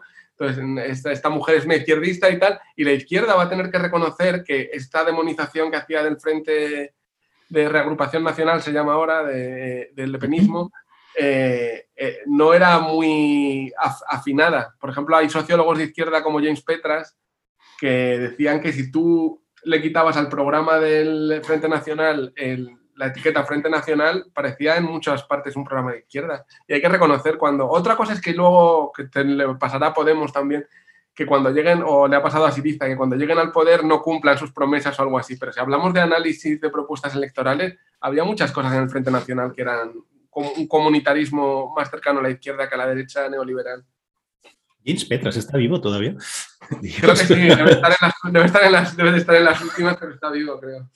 Yo recuerdo verlo a una, conferencia en el Circo de Bellas Artes hace más años que años.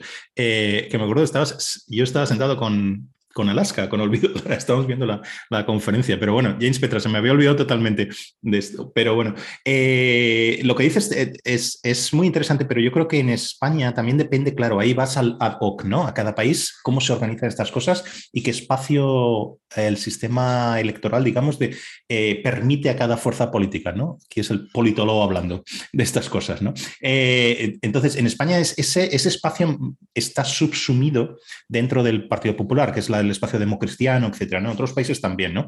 Eh, respecto a lo del izquierdismo de, de Le Pen, es cierto eh, que todos los partidos populistas de derechas han caminado a lo que se llama la fórmula mágica, ¿no? el, ser muy nativistas, muy conservadores en lo social y en la cuestión de la inmigración, de la religión, etcétera, etcétera, y los modos de vida, digamos, más eh, la cuestión del estado de bienestar, la protección social, etcétera. ¿no? Eso también lo han, lo han agarrado de la, de la, izquierda, ¿no? ¿Pero por qué? Porque al final su electorado está pidiéndole esto.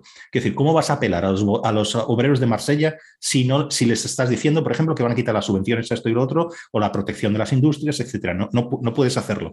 El problema yo creo que uno de los problemas que tiene Vox en España para crecer y ya se están, ya están tomando ese camino, digamos, es el combinar este conservadurismo en el estilo de estilos de vida, etcétera, eh, con esa cuestión de la protección social. Yo creo, personalmente, no lo sé, eh, que si no caminan hacia ese izquierdismo social y económico, no va, a llegar un techo, digamos, o sea, no van a poder crecer. No te puedes expandir en los cinturones obreros, no te puedes expandir en el sur de Madrid, no te puedes expandir en las barriadas del cinturón de Barcelona, etcétera, si no tienes este componente que tú llamabas izquierdista o que Semur llamaba, llamaba izquierdista, ¿no? Pienso.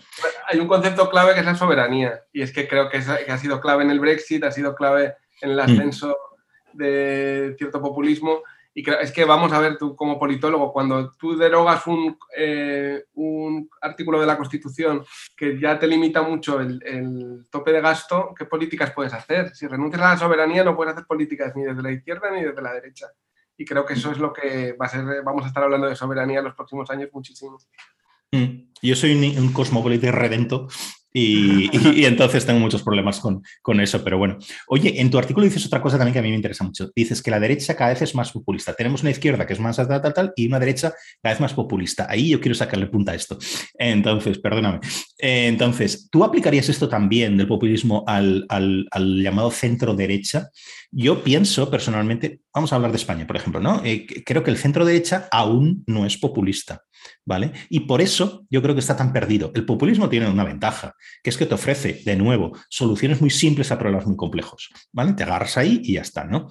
Eh, entonces yo creo que esto el centro derecha no sabe muy bien, como antes le pasaba a, la socialdemocracia, exactamente igual, no sabe muy bien por dónde tirar, está perdido eh, ¿no? en tiempos pues, de globalización, de, mm, de, de pérdida de soberanía, en el sentido de perder herramientas que antes tenías a nivel nacional ahora están en otro lado, ¿vale? Llámalo Bruselas, llámalo Berlín, llámalo Washington, lo que tú quieras, ¿no? Vale. La izquierda, a mi modo de ver, esto es eh, una visión muy personal, yo creo que sí es en gran parte populista. Es para mí sorpresivo que la socialdemocracia, tan perdida ella, ¿vale? Se agarre, o una parte de ella se ha agarrado, no solo en España, en todas partes, casi todas partes, ¿vale? Al populismo. ¿no? Solo habría que ver, por ejemplo, el partido de laborista, cuando estaba Corbyn hace dos días, ¿vale? Era una cosa woke y populista, un partido que era obrero, que era justo lo contrario de todas estas historias, ¿no? Eh, bien, en España, para, mí, si la, izquierda sí es en gran parte populista, igual de perdida, pero no lo sabe, ¿vale? Porque se agarra de nuevo las respuestas facilonas. La derecha, el centro derecha, ¿vale? No el no Vox, ¿vale? El centro derecha, eh, para mí no es todo populista todavía, todavía. ¿Cómo lo ves tú? Yo creo que es, confuso, porque, por ejemplo, cuando hice el artículo, una crítica que era legítima, que me decían, es que estás llamando populista a Zemur, pero él no es populista, él es elitista. Y es verdad. Lo que pasa es que su programa es elitista, pero sus mensajes políticos, como este vídeo, son populistas. Entonces, claro, digo, yo lo que quería decir es que culturalmente, en las piezas de comunicación que él hace, como esta, que es la más brillante, eh, sí que es populista. Eh, eh, utiliza el populismo para luego aplicar un, programa elitista. Pero, por ejemplo, el Frente Nacional, Reagrupación Nacional, sí que es populista, es, es una formación populista. Y a mí, me, yo recuerdo, por ejemplo, que Manuel Fraga siempre dijo que AP y el Partido Popular eran partidos populistas, igual que Thatcher era una política populista, era la hija de un frutero que, como se decía con Franco, quería una sociedad de propietarios y no de proletarios. Y yo que soy muy antitacherista y que soy más bien comunitarista y toda, casi toda mi vida he sido de izquierda, ahora entiendo muy bien el valor de la propiedad como emancipación humana, ¿no? Eso es una cosa que combina muy bien el distributismo cristiano, que dicen, el problema no es que la propiedad sea un robo, el problema es que la propiedad está mal repartida. Entonces, si la propiedad estuviera realmente bien repartida, si cada uno tuviéramos nuestra casa, nuestro terreno para la subsistencia, eh, nuestro dinero para imprevistos y todo eso, sería una sociedad más justa. Y la propiedad eh, es lo que, en el fondo, en nuestra sociedad, eh, tener unos mínimos niveles de propiedad es lo que te garantiza la libertad individual con la que puedes funcionar bajo cualquier sistema político. Oye, lo has mencionado antes, la cuestión de, Canet y todo eso, el niño, la familia de niño que pide simplemente que se cumpla, que se cumpla la ley, ¿no? que es 25% de, de, la enseñanza en castellano, etcétera, ¿no? Donde no se cumple la ley, en general en Cataluña no se cumple la ley, en esto y en muchas otras cosas, ¿no? Entonces tienes eh, los sindicatos anunciaron ayer o anteayer, eh, UGT y comisiones obreras, que se iban a sumar a la, protesta contra esta, mm, es contra esta familia al final y contra todas las que pudieran, en su caso, solicitar que se cumpla la ley. El PSOE, por su parte, declara que no va a defender el, uso del castellano en Cataluña y, de nuevo, que se cumpla la ley, ¿vale? Eh, y, que no lo va a defender, digamos, con sus votos en la sede de la soberanía nacional, que es el Parlamento español. ¿no? Eh, en general, sus aliados son los que defienden privilegios étnicos y privilegios de ricos, o sea, la cosa más reaccionaria del mundo. Esto nada tiene de progresista, ¿no? Te pregunto, ¿ha enloquecido la izquierda en España? Sí, ha enloquecido, además, de una forma, no es que haya enloquecido de soberbia, ha enloquecido de, sumisión a la burguesía catalana y vasca. Es que están eh, acojonados porque, les llamen españolistas. Es una neurosis que se ve muy bien con la bandera, por ejemplo, los, eh, que no la tiene el PSOE, pero sí la tiene Podemos y más, y más país, que se debería llamar más España, si, si no tuviera esta neurosis, es que como por el miedo a que te llamen eh, eh, españolista, renuncias al patriotismo cuando tu discurso es de patriotismo constitucional o de mm, el rollo populista de la clau. Es que ¿cómo, ¿cómo, vas a construir un patriotismo sin símbolos patrióticos? Es totalmente absurdo. Eh, además, tú vas a un meeting de Más País o de, o de Podemos y la gente no puede llevar la roja igualdad porque eso te hace un facha, pero no puedes llevar tampoco la republicana porque eres un bastante rancio. Entonces, ¿qué acaban llevando? Acaban llevando la bandera argentina. Somos populistas, pero de Perón. Y es como, es que te da tanto asco la clase baja española, la, clase trabajadora y los excluidos españoles, que solo los puedes, soportar, solo puedes soportar a las clases bajas si están en otro país diferente. No, eh, sí, no, los españoles son, eh, como decía Ana Pardo de Vera, son... Eh, racistas, homófobos, españolazos y católicos. Este, esto es una chusma. Eh, queremos un populismo eh, cool de la gente que va a Occupy Wall Street o, las imágenes clásicas de Vita hablando a, una, eh, un mar de descamisados y todo eso, pero esto ¿por qué es Niño Errejón? ¿Por qué es Pablo Iglesias? Es porque no aguantáis a la gente pobre. No tenéis muchos amigos de clase, de clase baja, no eh, abundan ni los mítines ni los actos en barrios populares, todos en barrios super cool, eh, muchas veces con los nacionalistas, eh, cuando es en Cataluña o en Euskadi, con este tipo de nacionalistas, que son los hijos de la burguesía, son los hijos, la CUP, son los hijos de Convergencia y Unión, Bildu, son los hijos del PNV, y es que es, el ambiente burgués de siempre. Y no se puede construir un populismo cuando te dan asco las clases populares, así de claro.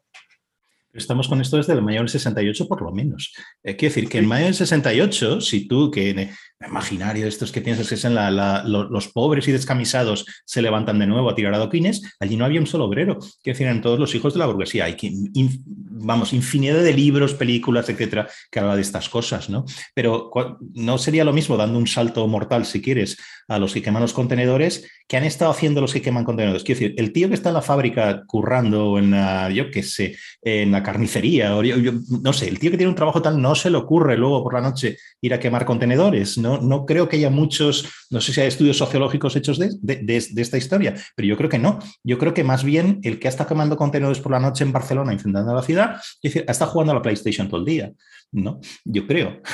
claro, por ejemplo, últimamente cuando ha habido protestas en Lavapiés, los activistas antirracistas quemaban los coches y decías, pero ¿qué coche estás quemando en Lavapiés? O sea, en Lavapiés la gente que tiene coche, la mayoría son currantes, que su familia lleva ahí tres generaciones viviendo y que lo necesitan para ir a, yo qué sé, a, a las afueras de Madrid, a su polígono a trabajar, ¿no?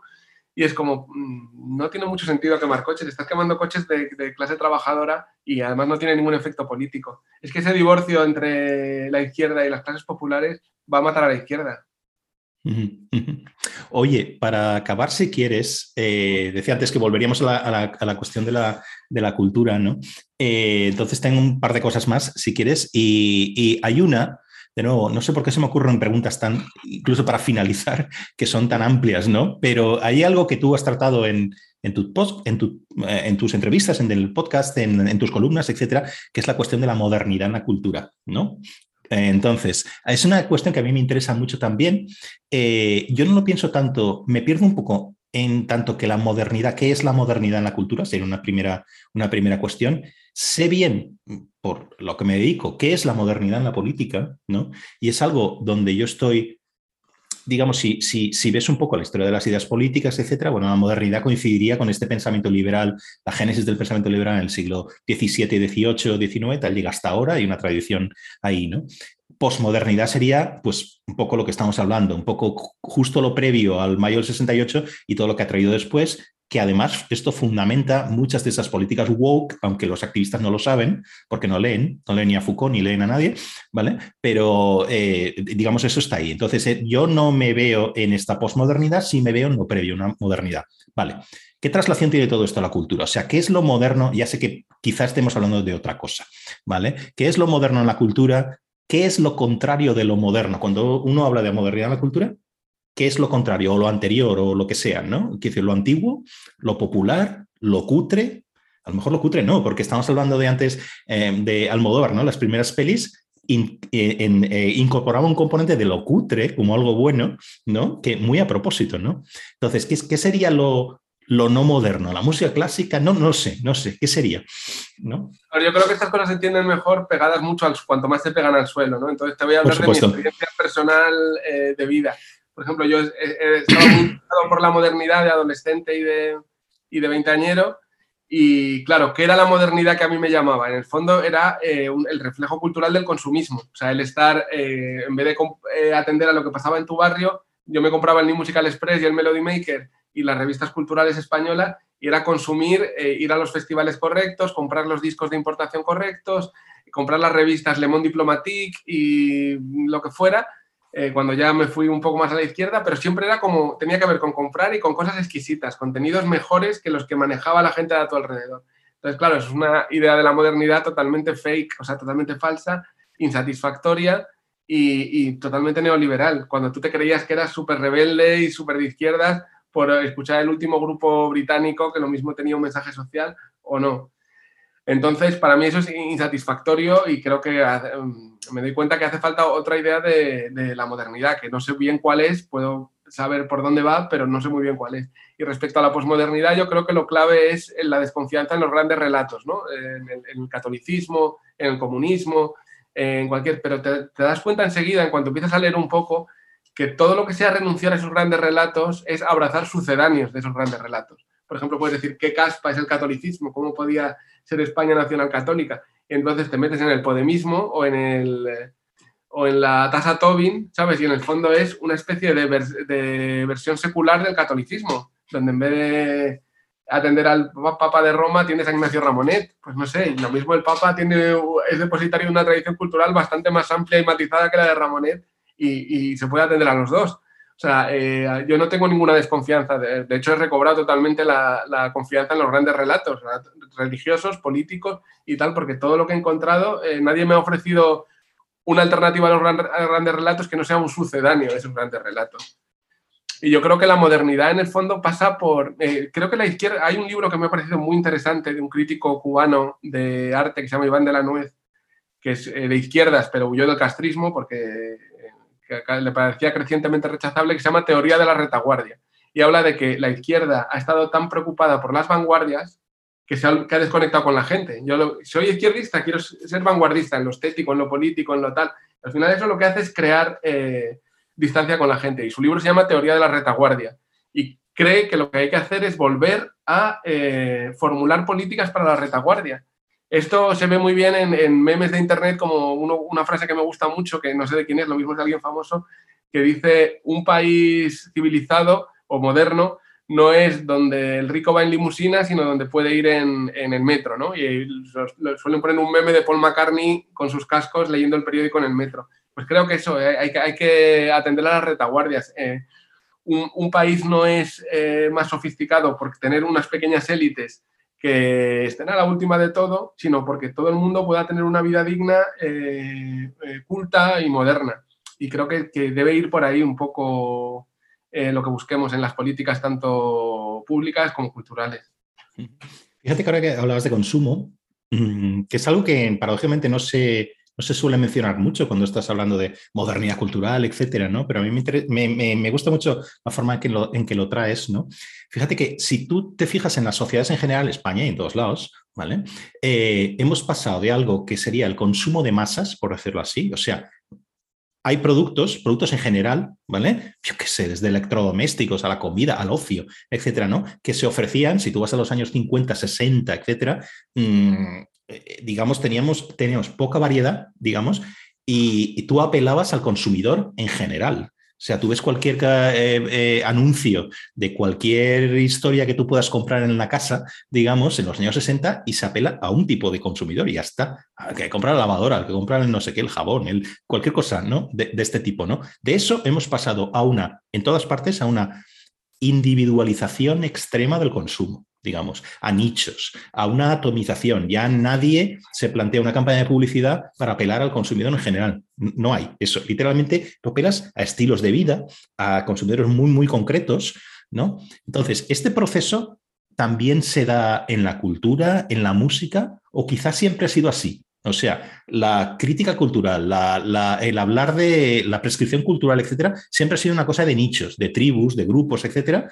¿O ha habido alguna vez que ha habido que tú hablas de la cultura en general para todos? Hay, ejemplos de, por ejemplo, lo que hablaba al principio de la cultura del sound system, cuando los jamaicanos pobres no tienen nada y se juntan para montar los baffles y hacer ellos la fiesta, eso es una, un proceso de democratización cultural. Eh, eso también pasaba en las raves en la Inglaterra de Thatcher, que tú eras un adolescente, ibas a la discoteca donde ponían eh, a y no te dejaban entrar porque tenías los calcetines blancos y si te dejaban entrar las copas eran caras, pues la gente se montó las raves en los, en los almacenes abandonados y era mucho más disfrutable. Yo creo que la izquierda debe consumir que el consumo, que, debe comprender que el consumo es disfrutable, que no es solo condenable, ellos lo saben perfectamente. Y lo que más me preocupa a mí del momento en que estamos es que ahora estamos en un consumismo sin productos. O sea, está el eslogan este que a mí me da mucho miedo de la Agenda 2030 y del Foro de Davos que dice, en 2030 no tendrás nada y serás feliz.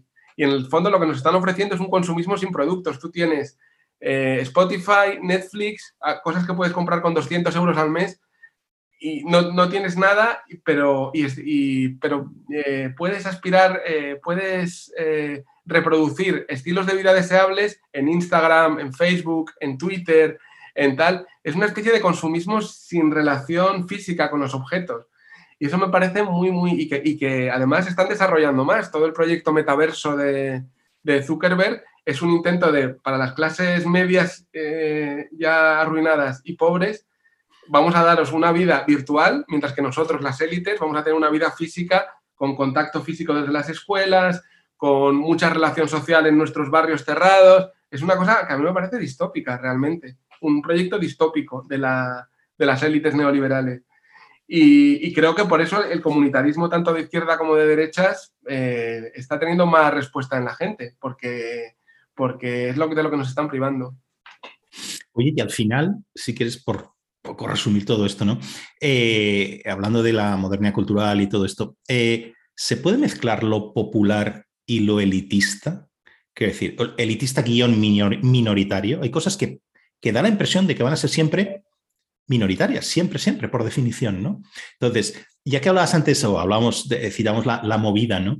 Quizá la movida fue, no sé, tú me dirás, un, intento de mezclar estas dos cosas que a lo mejor son el, agua y el aceite, ¿no? Es decir, las pelis de Almodóvar que estamos diciendo, también había toda ahí una reivindicación del folclore, de las folclóricas, digamos, ¿no? Mezclado con alta cultura, ¿no? Eh, la, reivindicación de los toros, o sea, tú, eh, eh, no se puede entender la música de Gabinete Caligari, entonces, quien estuviera eh, escuchando eh, a, este grupo, sino esa reivindicación de la España cañí, los toreros, todas estas historias, ¿no? Cosa que ahora es tan contracultural. Bien, eh, este intento de mezclar, digamos, la alta cultura y lo popular, ¿es coherente o es simplemente cuando se ha intentado un intento de dar con algo nuevo por, por la cuestión de, reivindicar algo nuevo, de novismo, ¿no? Por decirlo así, o no tiene coherencia?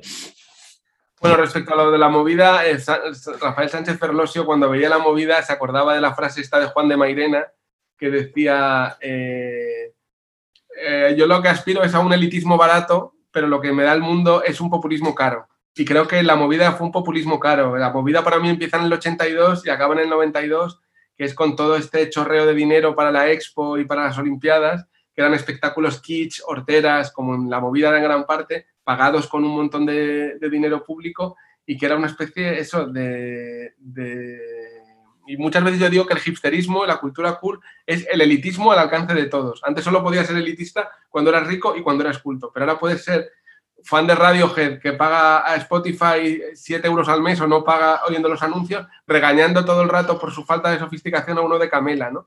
A un fan de Camela. Entonces, es como el elitismo al alcance de todos, lo que deberíamos hacer son eh, eso, un elitismo barato. O sea, que en cada barrio hubiera una sala de teatro donde se representasen los clásicos por dos euros y tú pudieras ir y luego si te interesan formas más modernas que eso, pero ya sabes lo que, ya tienes la cultura, lo que consideramos gran cultura a tu alcance. O yo no soy muy soviético, soy decrecientemente soviético, pero esto que hacían de hacer turnos para el ballet Bolshoi, de decir, oye, esto es un comunismo, o sea, no puede ser que las élites estén todo el rato en la ópera y los otros en el bar oyendo canciones eh, folk. Si alguien quiere ir al Bolshoi, tiene tanto derecho como Stalin. Entonces, pues tú haces un sistema de turnos y puedes pasar. O es una solución de lo que se podría llamar un elitismo barato, o sea, la gran cultura al alcance de todos. Yo creo que si el Estado garantizase la gran cultura, lo que ya hay consenso de esto son grandes obras para todo el mundo, ya sí podría ser una decisión tuya. No, no, a mí lo que me gusta es Almodóvar y Magnamara. Yo paso de escuchar a, los grandes clásicos españoles, ¿no? al maestro Rodrigo, a quien sea. Eh, y creo que eso sí es, interesante. Creo que lo que nos ofrece el sistema es un elitismo muy barato, un elitismo muy caro y lo que tenemos que, un populismo muy caro y lo que tenemos que hacer es un elitismo barato. O sea, la gran cultura al alcance de todos y luego ya cada uno que tenga la libertad la libertad personal como para elegir qué contenidos y qué espacios de socialización cultural escoge.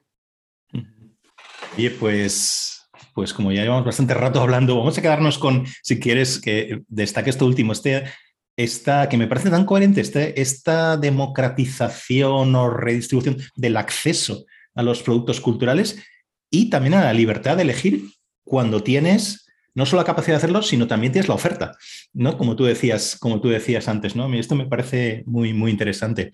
Oye, pues que, te digo que, me ha encantado estar aquí hablando de esto y que como siempre podemos estar hablando mucho más y espero que lo estemos. ¿eh? Eh, aquí se puede hacer, en tu casa, en la mía, que también tienes casa eh, de, podcast, digamos, pues que sigamos esta, esta conversación. me parece tan interesante y que, muchas gracias y un abrazo fuerte. Lo he disfrutado mucho también. Muchas gracias y un abrazo. Muy bien, muy bien. Gracias, Víctor.